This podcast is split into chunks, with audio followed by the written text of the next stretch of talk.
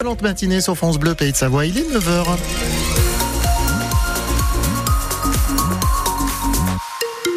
Et à 9h, on retrouve les infos avec Corentin Vahu. Et sur la route, comment ça se passe ça, ça, roule plutôt bien ce matin, il n'y a pas de gros soucis, on sent que c'est encore un peu les vacances. Par contre, euh, juste un mot pour tout à l'heure en fin de journée, entre 18h et 20h, c'est euh, classé rouge dans le sens des descentes de station. D'ailleurs, je vous rappelle que demain, France Bleu euh, vous accompagne sur la route, hein, des inforoutes toutes les demi-heures, une carte interactive sur francebleu.fr, on aura l'occasion de vous en reparler. La météo pour aujourd'hui, un ciel qui est couvert, quelques petites gouttes de pluie ce matin, mais normalement, on devra avoir quelques éclaircies en courant de journée. C'est en tout cas ce qu'a prévu Météo France. C'est une entité judiciaire qui a redonné espoir à beaucoup de familles partout en France. Il y a deux ans, jour pour jour, le pôle Cold Case de Nanterre était lancé. Son objectif, garder des enquêtes euh, vieilles de plusieurs années ouvertes et relancer des investigations dans l'espoir de faire avancer ces dossiers. Chez nous, au moins quatre affaires sont actuellement à l'étude du pôle Cold Case. La plus emblématique, c'est celle de la tuerie de Chevaline en 2012. Pour le moment, pas d'avancée connue sur ce dossier, mais pour les autres, Tommy Cataneo, les enquêtes progressent. Oui, à commencer par l'affaire des disparus du fort de Tamier, Jean-Christophe Morin, disparu en 2011, et Ahmed Amadou, disparu au même endroit un an plus tard, lors du même festival électro. Le dossier est arrivé fin 2022 à Nanterre, et dès le début de l'été 2023, de nouvelles fouilles ont été menées sur le site. Elles ont permis de découvrir des vêtements, des téléphones, et surtout des ossements appartenant à Ahmed Amadou, dont le crâne avait déjà été retrouvé dans le secteur en 2020. De quoi relancer l'enquête. Même chose dans le dossier de la disparition de Khadija Originaire d'Annemasse et disparu en Bretagne en 2004. Grâce au Paul Cole Case, des fouilles ont eu lieu en juin dernier dans une maison du Finistère. Et même si le corps de la jeune femme n'a pas été retrouvé, son ancien compagnon a été mis en examen quelques jours plus tard pour séquestration suivie de mort.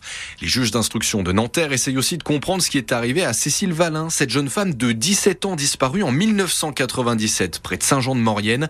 Il devrait prochainement auditionner Monique Olivier, ex-femme de Michel Fourniret, pour voir si la disparition de la Savoyarde n'a pas un lien avec le tueur en série. Et on a justement parlé de cette disparition tout à l'heure avec Cathy Richard, l'avocate du père de Cécile Valin, qui était notre invitée.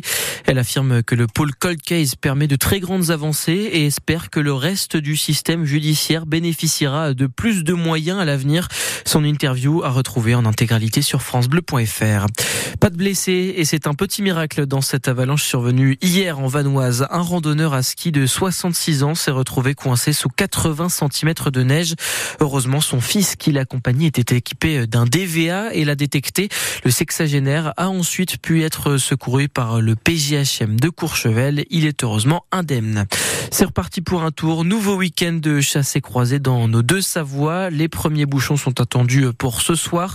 Au total, jusqu'à dimanche, près de 200 000 véhicules devraient passer sur les routes de Tarentaise et de Maurienne. Ils comptent sur vous, ils comptent sur nous cette année encore. Les Restos du Cœur démarrent leur collecte annuelle aujourd'hui. L'an dernier, plus de 200 tonnes de denrées avaient été récoltées dans nos deux Savoies.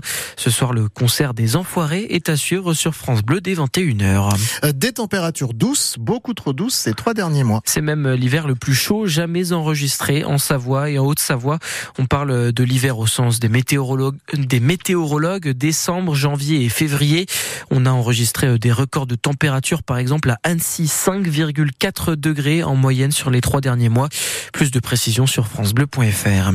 Autre conséquence de ce réchauffement climatique, certains refuges ouvrent de plus en plus tôt, notamment pour accueillir les pratiquants de ski de printemps. Exemple, le refuge du Ruitor, situé à plus de 2000 mètres d'altitude au-dessus de Sainte-Foy-Tarentaise, rouvre aujourd'hui.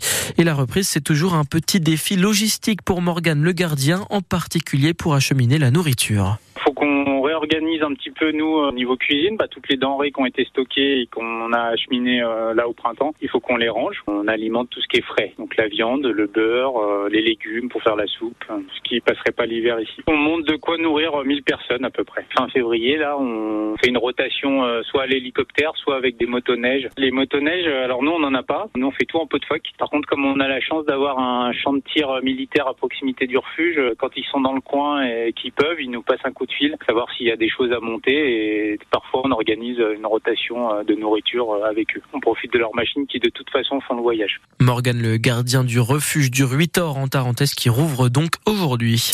Pas de course pour les biathlètes féminines hier à Oslo en Norvège. Le 15 km a été reporté à cause de nappes de brouillard trop épaisses. Le départ a été reprogrammé aujourd'hui à 12h30 et on pourra retrouver cinq coureuses de nos pays de Savoie, notamment Julia Simon et Justine Bréza-Boucher dessaisies. Les hommes, eux, s'élanceront pour un 20 km un peu plus tard dans l'après-midi, départ à 15h30.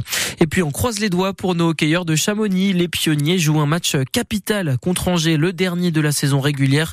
Les Chamoniards veulent garder leur huitième place qualificative pour les playoffs, mais en cas de défaite, ils pourraient être rattrapés par Nice qui est à égalité de points.